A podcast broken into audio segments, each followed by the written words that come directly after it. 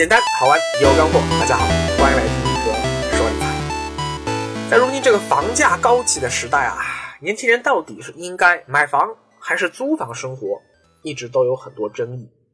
尤其是这两年啊，国家大力提倡租售同权，鼓励年轻人先租房生活啊。在这个大背景下，不少年轻人就真的开始倾向于租房生活了。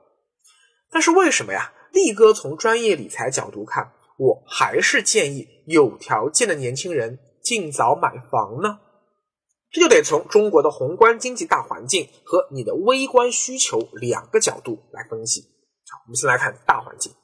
推动房价上涨的因素啊，主要是三个啊。力哥之前其实说过好多次了。第一个就是价值因素，通过这个基础设施的大量投资建设，哎。你这房子周围的生活环境明显改善了，那房价就要涨。二呢是供求因素，城市化高速推进的过程中啊，有大量的农村人口每年都在移居到中小城市，又有很多的中小城市人口呢移居到大城市，大城市的人口则会进一步移居到特大型城市，供不应求啊，房价自然就涨。第三就是。货币因素，通货膨胀嘛，超发货币无处容身，就不得不进入楼市这个巨大的蓄水池，那么房价自然也涨了。看过去这二十年啊，零三年房价开始暴涨，一直到零八年金融危机之前，这段时间中国楼市普涨，主要是基于价值发现，它，属于是理性回归。零九年四万亿政策出台以后，一直到二零一三年。这段时间，中国楼市的普涨啊，则是供不应求和货币超发共同推动的。这时候啊，我们就出现了泡沫。而二零一四年以后，中国楼市再次涨价，哎，对于一二线城市而言，哎，还是供不应求的结果啊！真的有太多的人要去这些城市买房定居。但是，对于更多的三四五六七八线城市来说，中国现在已经进入到了城市化进程的后期了，房价继续上涨，那它所反映的呀，实际上是货币超发所带来的恶果，并没有那么多的实际的需求去推动。习大大说，房子是用来住的，不是用来炒的啊，没有实质居住需求的房价上涨，那就是泡沫。所以啊，站在二零一八年的当下。除了京津冀、长三角、珠三角这三大都市圈内的一部分，呃，三四线城市，像北京边上的廊坊啊，上海边上的嘉兴，还有那个昆山，对吧？然后呢，像那个广州边上有中山啊，这个深圳边上有东莞和惠州，这些城市，哎，它可能还是有价值的。另外啊，还有一些少数啊，很少了。围绕在一些个中心二线城市周边的三线城市，比如说啊，郑州边上有个叫开封的，长沙边上有个叫做湘潭的，还有个株洲，而厦门的边上有一个泉州，还有一个漳州。其他地区啊，我告诉你，那些个三四五线城市，它的房价就不像我刚刚说的这些个三四线城市啊，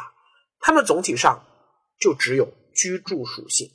没有。投资属性或者叫做金融属性，你如果是当地人买房自住没问题啊，随时可以买。但是如果你的思路是去投资购房，自己不住，那么对不起，五年、十年或者二十年后，非但房价可能会跌，而且那个时候很可能这房你想租也租不掉，想卖也没人要。所以啊，对于那些没有投资属性的三四五线的房子，等你今后真的有需要了，比如说啊，你要结婚了或者生孩子了啊，家里不够住了，再买不迟。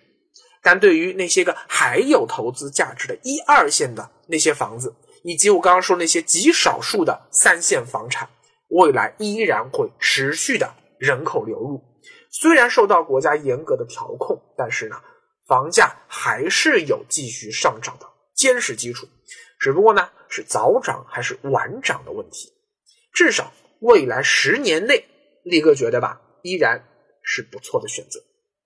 而从个人微观角度看啊，年轻人尽早买房还有三大好处：其一，安全感。中国目前啊，呃，虽然说的比唱的好听啊，实际上呢，还是没有真正建立起完善的住房的租赁保障体系啊。你看这房东说赶人就赶人，说涨租就涨租，你一点讨价还价的余地都没有。尤其是对于女性来说，女人天生。比男人更缺乏安全感，拥有一套属于自己的房产能带来很强的安全感。其二，在未来的婚恋市场中啊，如果你有一套房子，你的主动权会大大的增强。今天中国的婚恋市场的现实语境中啊，没有办法，房产是必需品啊。社会意识形态认为啊，这种负担主要就应该由男方来承担。如果男方能够提前备好婚房，那么必然会在未来的婚姻市场的竞争中占据更有利的地位，更容易脱单，是不是这个道理？而对女性来说呢？如果拥有一套房产，能够增加你在婚恋市场中成功找到对象的概率。你想啊，如果你有一个心仪的对象，但是呢，对方可能哎家里没有那么有钱，他买不起房啊。现在你真的要他买房，哎。他觉得压力很大，那很简单啊，不要让房子来摧毁你们的爱情啊，直接住你买的房子不就行了吗？你说这个万一以后离婚了怎么办？不用怕，因为这是你的夫妻婚前财产，房屋产权是属于你个人的，你不用太担心未来婚姻危机可能会给你带来的财产损失。